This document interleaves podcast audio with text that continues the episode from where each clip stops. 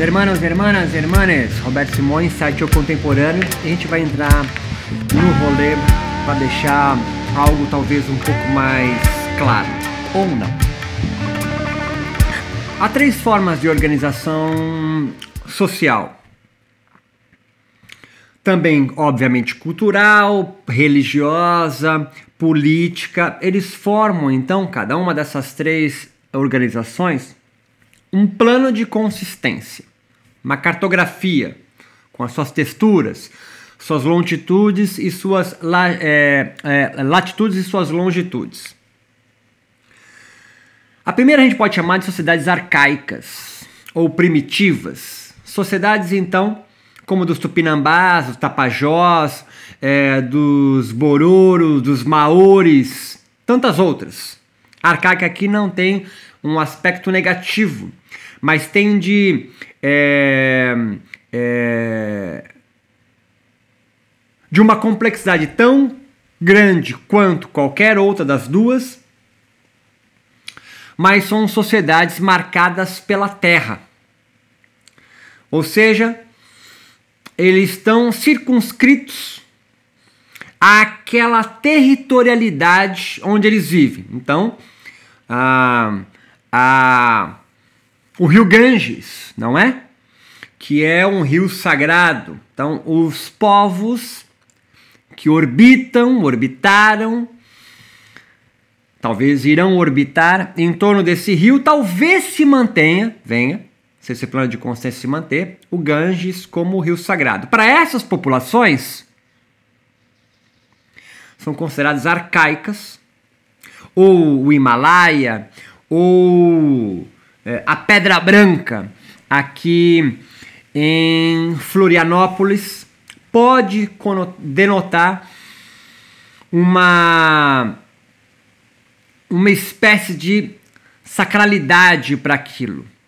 Eles são então marcados pela terra. E às vezes são marcados na pele mesmo, assim, com escarificações, tatuagens, olha os maores. Há um segundo tipo de organização social, religiosa, política, um plano de consistência, que são as sociedades é, imperialistas ou imperiais. Eles são marcados pelo déspota. Pense sociedade imperial azteca, sociedade imperial inca, sociedade imperial portuguesa, greco-romana, é, a do Japão, do seu imperador Deus Sol.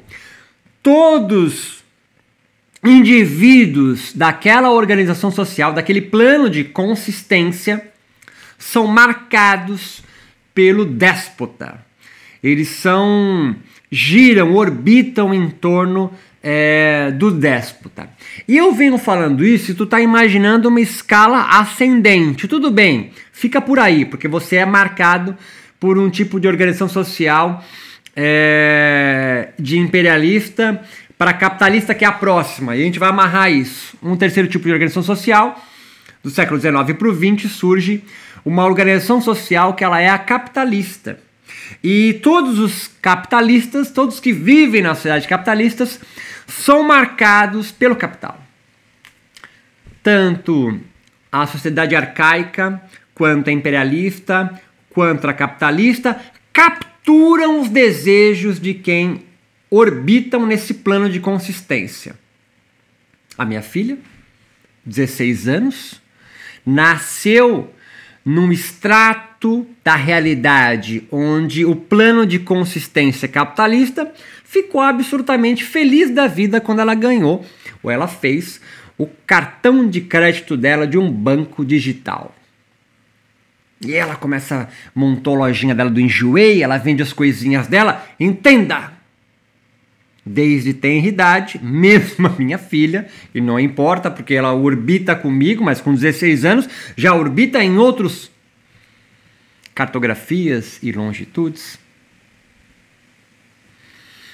O desejo dela foi capturado já. E não tem como. É isso. Se ela tivesse nascida dentro de uma sociedade imperialista, todos os desejos dela e, e sai do contexto sexual, né? O, o freudiano da porra. Iriam orbitar em torno de um déspota. Oh, sociedades antigas, né? É, mito, mito, mito, mito.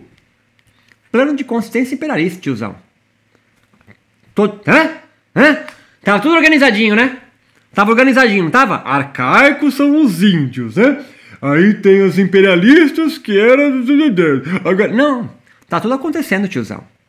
Os quilombolas vivem no extrato social, religioso, num plano de consistência arcaico, marcado pela terra. Certo?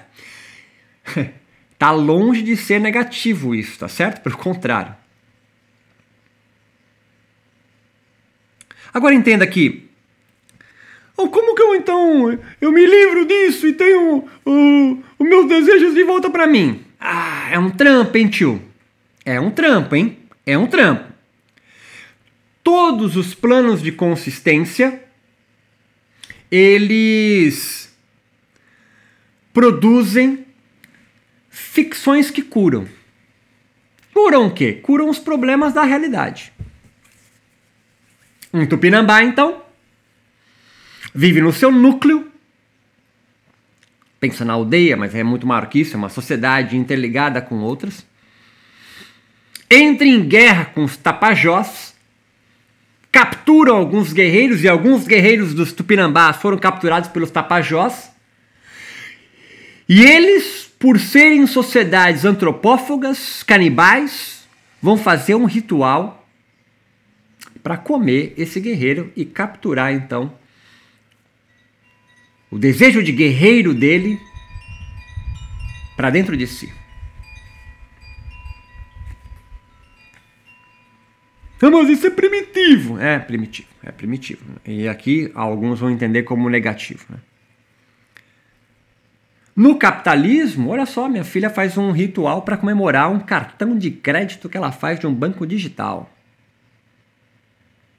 Exatamente. Você comemora quando você tem 10k, 8k, sei lá, essas porra de seguidor no Instagram, não é? Isso não é negativo, eu não tô tirando sarro disso, tô só colocando que numa cidade capitalista a gente vai sendo tendo uma vida gamificada, né? Tem sempre um sininho para tocar, um negocinho assim. Na cidade imperialista a gente gira em torno de um déspota né? o, o rei Sol, o presidente que se coloca então representante de Deus praticamente, não é? Então há pessoas no plano de consistência capitalista que orbita, constrói um plano de consistência imperialista, é. Mas tá tá entrecruzado. É, esse é o segundo passo. E para ficar mais claro, eu vou dar um exemplo. Imagine uma sociedade arcaica que tem lá um, um indivíduo com seus vinte e poucos anos que passou então a vida inteira, o seu pai, o seu avô, sua mãe, seus tios, todo mundo, seus primos, dançando em torno da fogueira para melhorar a colheita. Sei lá, estou inventando isso, porque isso faz chover e papapá. Rituais absolutamente muito bem elaborados, são meses preparando essa fogueira e todo o campo e a sociedade para melhorar a colheita. E aí chega o engenheiro. Chega o engenheiro e fala assim: o engenheiro da Damares. Ô, ô garotão, tem nada a ver esse negócio aí não. Aí ele vem, traz a Maju para explicar que a chuva não vem porque se em torno de uma fogueira, mas a condensação do rio, papapá, que pega no, na, na montanha, que condensa, forma nuvem, blá blá blá, e é o ninho, blá blá blá.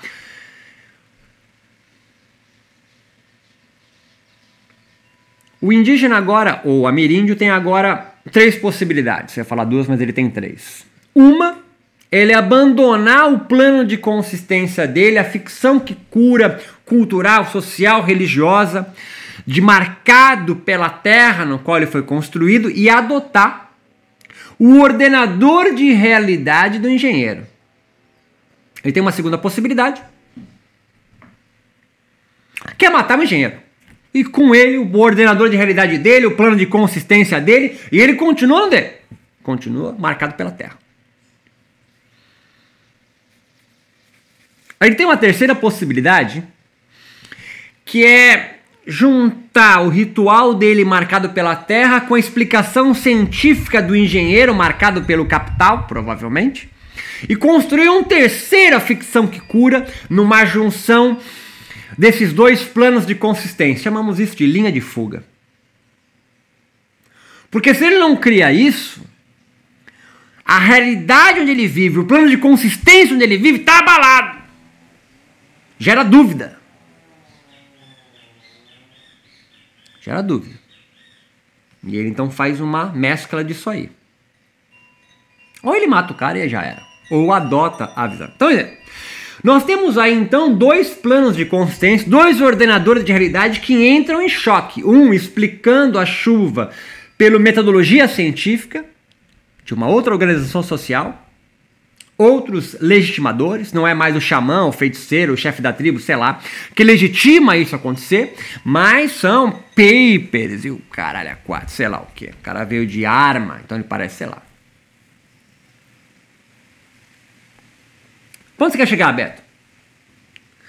Eu quero chegar no seguinte: que há duas formas de perceber isso provavelmente você percebe de uma forma dual, que é preto no branco, é bem ou mal, é um ou outro, não tem, diz que diz. Essa terceira via que o ameríndio fez de criar uma explicação juntando dados da ciência do engenheiro com a da tradição dele, vai gerar algo mestiço, não é? Algo que não é real. Na verdade, se você realmente é dual mesmo, você vai entender que o engenheiro tem a razão. Bem que agora vai começar a complicar para sua cabeça. Você tem no pressuposto que há uma linha hierárquica de progresso, de organização social e conhecimento do mundo. E eu estou te colocando aqui que existem infinitas, infinitos estratos que orbitam em planos de consistência. Então, no mundo dual, existem ideais, abstrações, transcendentalismos. Só há um plano de consistência que pode existir. Por isso ameríndio juntou, né? Porque ele vai construir uma mescla para continuar vivendo em um só. Ele não consegue se perceber ou não consegue afet ser afetado e perceber que pode existir infinitos planos de consistência, infinitos ordenadores de realidade, infinitas ficções que curam, produzindo soluções criativas para um dado dado com um dado coletivo. Esse é um mundo transcendente, ideal, abstrato. Dentro do yoga, são as pessoas que orbitam na busca por um yoga perdido. Um yoga ideal, um yoga raiz, que na junção, né, na nossa, nossa do engenheiro, né, os yogis então que entram em contato com o mundo ocidental, essa organização capitalista pautada na metodologia científica e mesclam, como esse ameríndio fez, com dados da tradição do yoga para tentar achar alguma coisa lógica, porque assim, a tradição tem que dar, tem que estar tá certo. E a ciência também está certo. Existe um caminho do meio. Ele não consegue conceber que tanto a explicação científica quanto a explicação antiga, arcaica, primitiva, né? podem ambas estarem certas, mas que fazem sentido em planos de consistência, em estratos da realidade diferente. E claro, você pode criar uma linha de fuga. A gente faz isso pra caraca. Agora existe uma outra perspectiva que abre para a possibilidade de outras infinitas outras perspectivas coexistindo. Esse é o mundo não dual ou o plano da imanência. Todos os planos coexistem em seus infinitos estratos que constituem agora, como ondas que vão e vêm, realidades. Vem com essa parte difícil.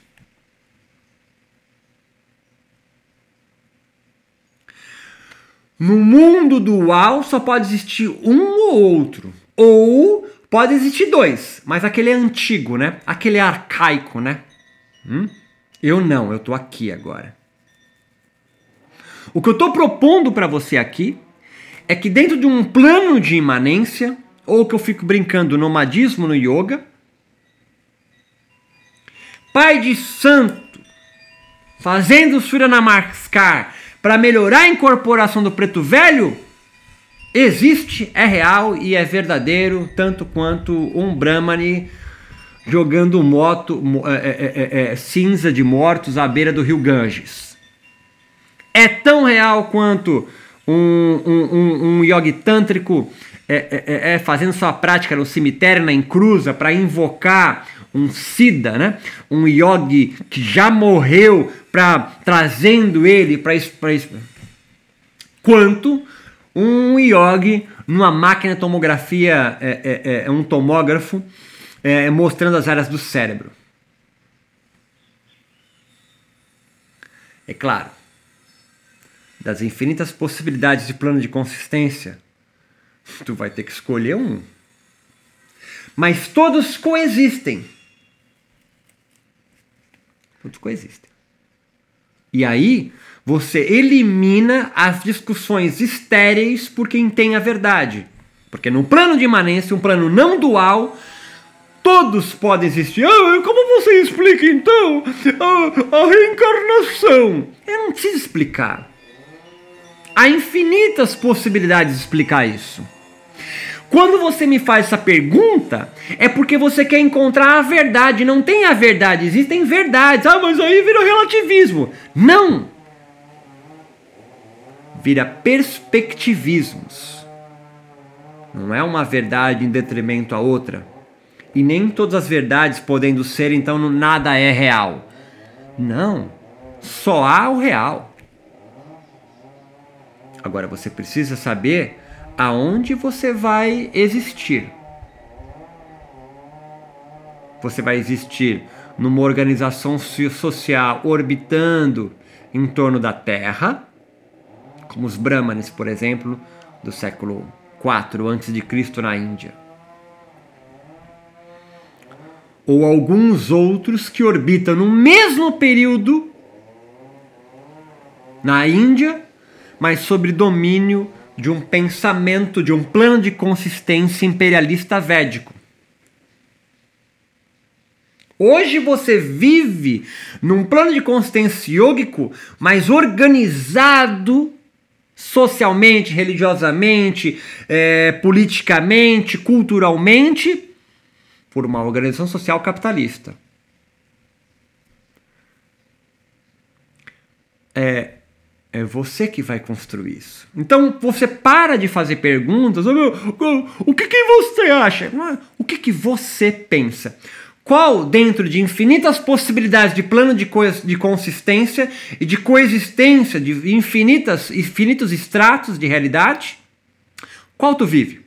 Um, qual você deseja viver? Nenhum desses. Você vai, vai criar uma linha de fuga, então, e vai construir o seu próprio plano de consistência? Exemplo prático desse final de semana. Que surge um indivíduo no qual capta água do mar, faz um processo alquímico que eu não sei qual é, para produzir algo que vai restabelecer a energia, os eletrólitos, os chakras, tomando 10 gotas disso por dia. E nesse mesmo plano de consistência, nesse mesmo extrato da realidade onde este ser vive, ele se comunica com entes que já morreram, ele já encontrou o filho dele que já faleceu, né, nascendo em outro corpo. Ao mesmo tempo, de, no qual ele entende que Umbanda é um, é, um, é, é, é, uma, é um, um extrato religioso inferior ao Espiritismo, por exemplo. Ah, mas não faz o menor sentido. Esse é o ponto. Para ele faz.